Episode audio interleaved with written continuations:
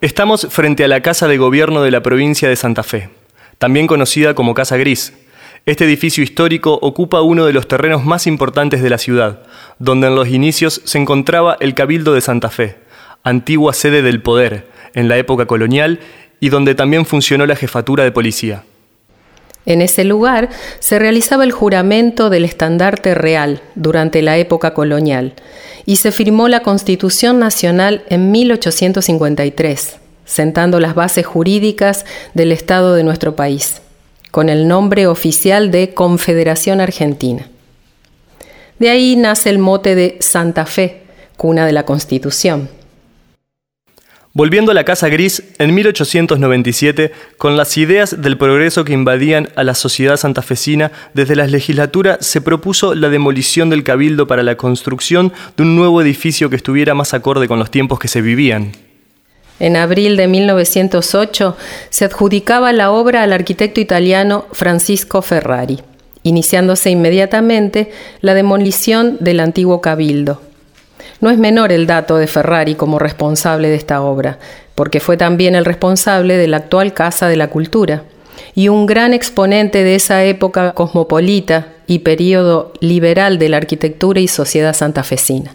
La historiadora Ana María Cecchini de Dalo nos cuenta parte de la historia del Cabildo santafesino. El Cabildo es una institución que estuvo desde el mismo momento en que la fundó Juan de Garay, así que sus primeros tiempos transcurrieron en Santa Fe la Vieja. En la ciudad de Santa Fe de la Veracruz, donde estamos ahora, el cabildo tuvo una historia difícil a lo largo del tiempo. Eh, la calidad de los materiales que se utilizaban, que era el adobe, había escasísima piedra y a la vez la, pobreza que la ciudad tenía que no permitía utilizar eh, recursos para, para el edificio. Recién a comienzos del siglo XIX, exactamente en 1809, se comienza a construir el edificio que vemos en numerosas fotografías y que tiene un, toma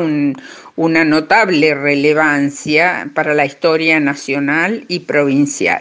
En primer lugar, eh, la belleza del edificio, eh, que ocupaba más o menos la mitad de la manzana, pero eh, ubicado, centrado dentro de la manzana. Tenía dos pisos y eh, a lo largo de ambas plantas contaba con unos arcos muy bonitos, siete en total, y con un corredor o balcón muy amplio en la planta superior. En su interior estaba la sala capitular, que era el sitio más importante, porque allí sesionaban los cabildantes, había otros cuartos y las celdas. En ese edificio se realizaron eh, las sesiones correspondientes a la Constitución Nacional de 1853, 1860 y 1866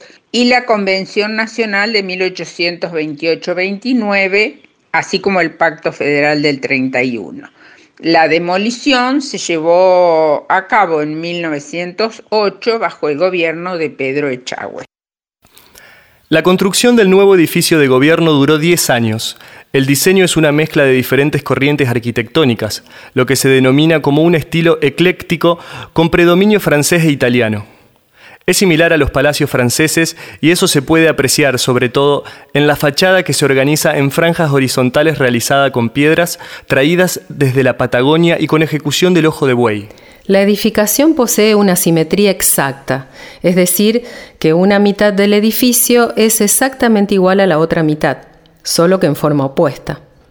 Entre los detalles marca de esa época está la escalera de mármol de Carrara sobre su descanso podemos encontrar la antigua campana del cabildo, que fue tomada como prenda de saqueo por el ejército del general Eustaquio Díaz Vélez en épocas de las luchas por la autonomía provincial.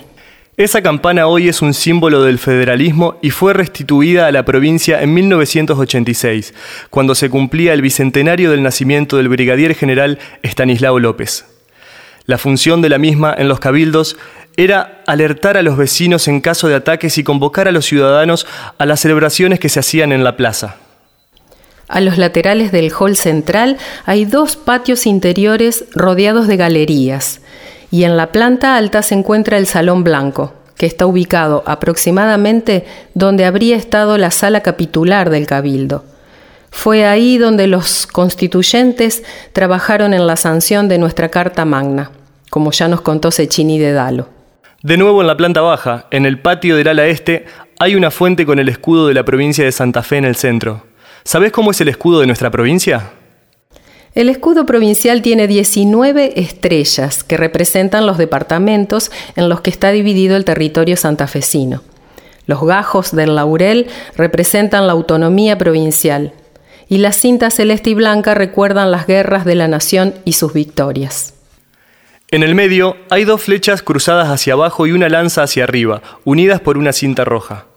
La cinta representa la divisa punzó, símbolo del federalismo.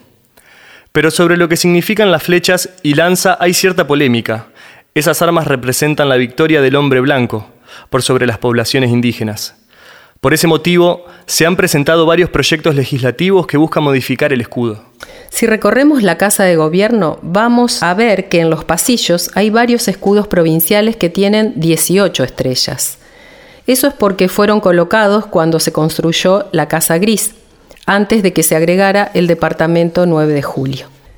Salgamos de la Casa Gris, ahora avanza hacia el este, a la intersección de calle 3 de Febrero y San Martín.